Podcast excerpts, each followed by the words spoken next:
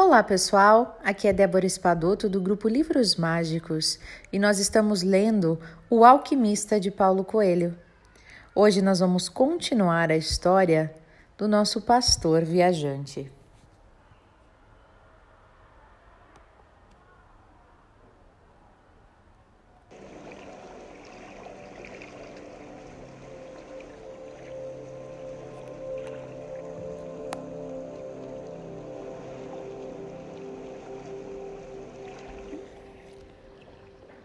O rapaz que saiu da vidente, decepcionado e decidido a nunca mais acreditar em sonhos, lembrou-se de que tinha várias providências a tomar. Foi ao armazém arranjar alguma comida, trocou seu livro por um livro mais grosso e se sentou no banco da praça para saborear o vinho novo que havia comprado. Era um dia quente e o vinho, por um destes mistérios insondáveis, conseguia resfriar um pouco seu corpo. As ovelhas estavam na entrada da cidade, no estábulo de um novo amigo seu. Ele conhecia muita gente por aquelas bandas e por isso gostava de viajar. A gente sempre acaba fazendo amigos novos e não precisa ficar com eles dia após dia. Quando a gente vê sempre as mesmas pessoas, e isso acontecia no seminário, terminamos fazendo com que elas passem a fazer parte de nossas vidas. E como elas fazem parte de nossas vidas, passam também a querer modificar as nossas vidas. Se a gente não for como elas esperam ficar chateadas, se a gente não for como elas esperam ficar chateadas porque todas as pessoas têm a noção exata de como devemos viver a nossa vida. E nunca têm a noção de como devem viver as suas próprias vidas. Como a mulher dos sonhos que não sabia transformá-los em realidade. Então, ele resolveu esperar o sol descer um pouco antes de seguir com suas ovelhas em direção ao campo. E daqui a três dias, só três dias, iria estar com a filha do comerciante.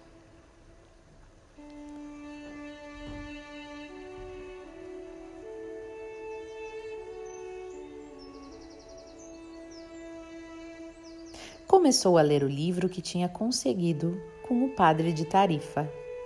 Era um livro grosso que falava de um enterro logo na primeira página. E além disso, o nome dos personagens eram complicadíssimos. Se algum dia escrevesse um livro, pensou ele, ia colocar uma personagem aparecendo de cada vez para que os leitores não tivessem que ficar decorando nomes. Quando ele conseguiu se concentrar um pouco na leitura, e era boa, porque falava de um enterro na neve, o que lhe transmitia uma sensação de frio debaixo daquele imenso sol.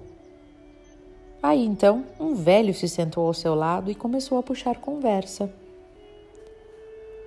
O que eles estão fazendo? perguntou o velho, apontando para as pessoas da praça. Trabalhando, respondeu o rapaz secamente e voltou a fingir que estava concentrado na leitura. Na verdade, ele estava pensando em tosquear as ovelhas na frente da fila da filha do comerciante, para ela atestar como ele era capaz de fazer coisas interessantes. Já havia imaginando esta cena uma porção de vezes. Em todas elas, a menina ficava deslumbrada quando ele começava a lhe explicar que as ovelhas devem ser tosqueadas de trás para frente. E também tentava se lembrar de algumas boas histórias para contar a ela enquanto tosqueava as ovelhas. A maior parte ele tinha lido nos livros, mas iria contar como se tivesse vivido pessoalmente. Ela nunca ia saber a diferença, porque não sabia ler livros mesmo. O velho, entretanto, insistiu. Falou que estava cansado, com sede e pediu um gole de vinho do rapaz. O rapaz ofereceu a sua garrafa. Talvez o vinho ficasse quieto mas o velho queria conversar de qualquer maneira. Perguntou que livro que o rapaz estava lendo. e ele pensou em ser rude e mudar de banco, mas o seu pai lhe havia ensinado o respeito pelos mais velhos. Então, estendeu o livro para o velho por duas razões. A primeira é que não sabia pronunciar um título, e a segunda era que se o velho não soubesse ler, ia ele mesmo mudar de banco para não sentir-se humilhado. Hum, disse o velho, olhando o volume por todos os lados como se fosse um objeto estranho. É um livro importante, mas é muito chato. O rapaz ficou surpreso. O velho também lia e já lera aquele livro. E se o livro era chato, como ele dizia, ainda dava tempo de trocar por outro. É um livro que fala o que quase todos os livros falam, continuou o velho da incapacidade que as pessoas têm de escolher o seu próprio destino. E termina fazendo com que todo mundo acredite na maior mentira do mundo. Hum, e qual é a maior mentira do mundo? indagou surpreso o rapaz. É esta.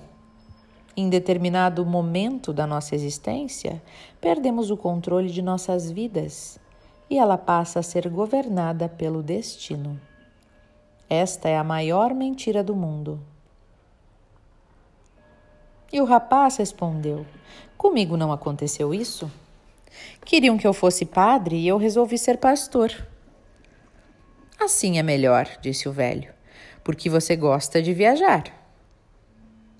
Nossa, ele adivinhou meu pensamento, refletiu o rapaz. O velho, entretanto, folheava o livro grosso, o livro grosso, sem a menor intenção de devolvê-lo. E o rapaz notou que ele vestia uma roupa estranha, parecia um árabe, o que não era raro naquela região. A, a África ficava apenas algumas horas de tarifa, e era só cruzar o pequeno estreito num barco. Muitas vezes apareciam árabes na cidade, fazendo compras e rezando orações estranhas várias vezes ao dia. De onde é o senhor? Ele perguntou. De muitas partes. Hum, mas ninguém pode ser de muitas partes. Eu sou um pastor e estou em muitas partes, mas sou de um único lugar, de uma cidade perto de um castelo antigo. E foi ali onde eu nasci. Bom, então podemos dizer que eu nasci em Salém, disse o velho. O rapaz não sabia onde era Salém, mas não quis perguntar para não se sentir humilhado com a própria ignorância. Ficou mais algum tempo olhando a praça e as pessoas iam, iam e vinham e pareciam muito ocupadas. E como está Salem? perguntou o rapaz, procurando alguma pista. E o velho respondeu: Como sempre esteve. Ainda não era uma pista, mas sabia que Salem não estava em Andaluzia senão ele já teria conhecido. E o que você faz em Salem? insistiu ele. E o velho, pela primeira vez, deu uma risada gostosa. o que eu faço em Salem? Ora, eu sou o rei de Salem. As pessoas dizem coisas muito estranhas, pensou o rapaz. Às vezes é melhor estar com as ovelhas mesmo que são caladas e apenas procuram alimento e água. Ou é melhor estar com os livros, que contam histórias incríveis sempre nas horas que a gente quer ouvir. Mas quando a gente fala com as pessoas, elas dizem certas coisas e ficamos sem saber como continuar a conversa. E o velho então disse: Meu nome é Melquisedeque. Quantas ovelhas você tem? Ele perguntou. O suficiente, disse o rapaz. O velho já estava querendo saber demais sobre a sua vida. Bem, então estamos diante de um problema. Não posso ajudá-lo enquanto você achar que tem ovelhas suficientes, disse o rei de Salém. O rapaz se irritou. Ele não estava pedindo ajuda. O velho é que tinha pedido vinho, conversa, livro. Me devolva o livro. Tenho que ir buscar minhas ovelhas e seguir adiante. E o velho disse: Me dê um décimo de suas ovelhas, e eu lhe ensino como chegar até o tesouro escondido. O rapaz tornou então a lembrar-se do seu sonho, e de repente tudo ficou claro. A velha não tinha cobrado nada, mas o velho, que era talvez seu marido, ia conseguir arrancar muito mais dinheiro em troca de uma informação que não existia. O velho devia ser cigano também. Ha!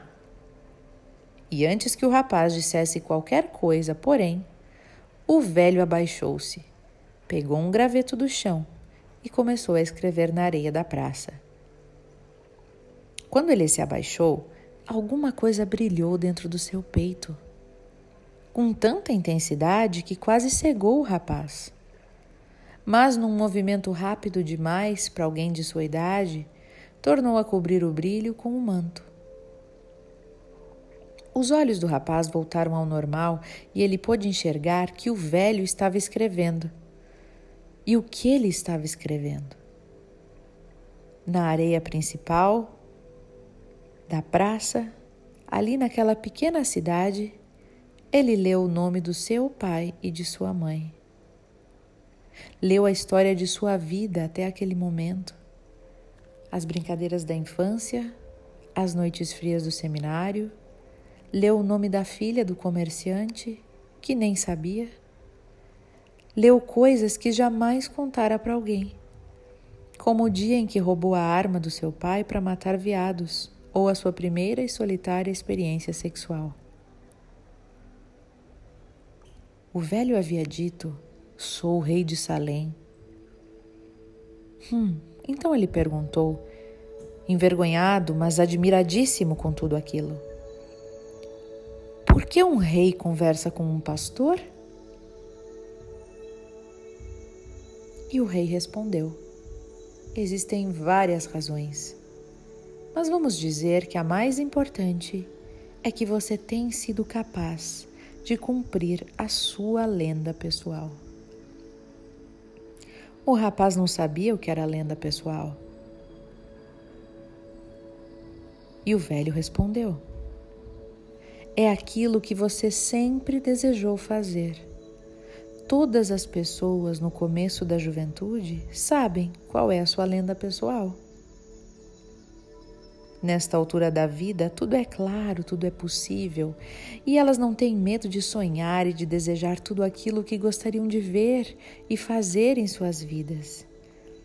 Entretanto, à medida em que o tempo vai passando, uma misteriosa força começa a tentar provar que é impossível realizar a lenda pessoal. O que o velho estava dizendo não fazia muito sentido para o rapaz mas ele queria saber o que eram forças misteriosas.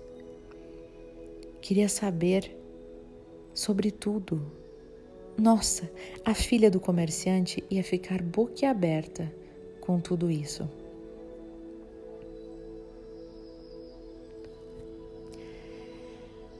E assim a gente encerra mais esta parte da jornada do pastor viajante. Agora, então, com a descrição de lenda pessoal. E você? Qual a sua lenda pessoal? O que, que é que está aí dentro guardado que você sempre quis fazer, que lá na juventude falava alto dentro do seu peito? Sempre temos a nossa lenda pessoal. Alguns de nós estamos vivendo nossa lenda pessoal Aqueles que adoecem pela vida muitas vezes deixaram de lado sua lenda pessoal. Qual é a sua lenda pessoal? Aonde ela ficou? Onde você a deixou? Por que que ela empoeirou aí e ficou guardadinha num canto da prateleira? Hoje eu convido a vocês a refletir sobre a lenda pessoal que está aí dentro do seu coração.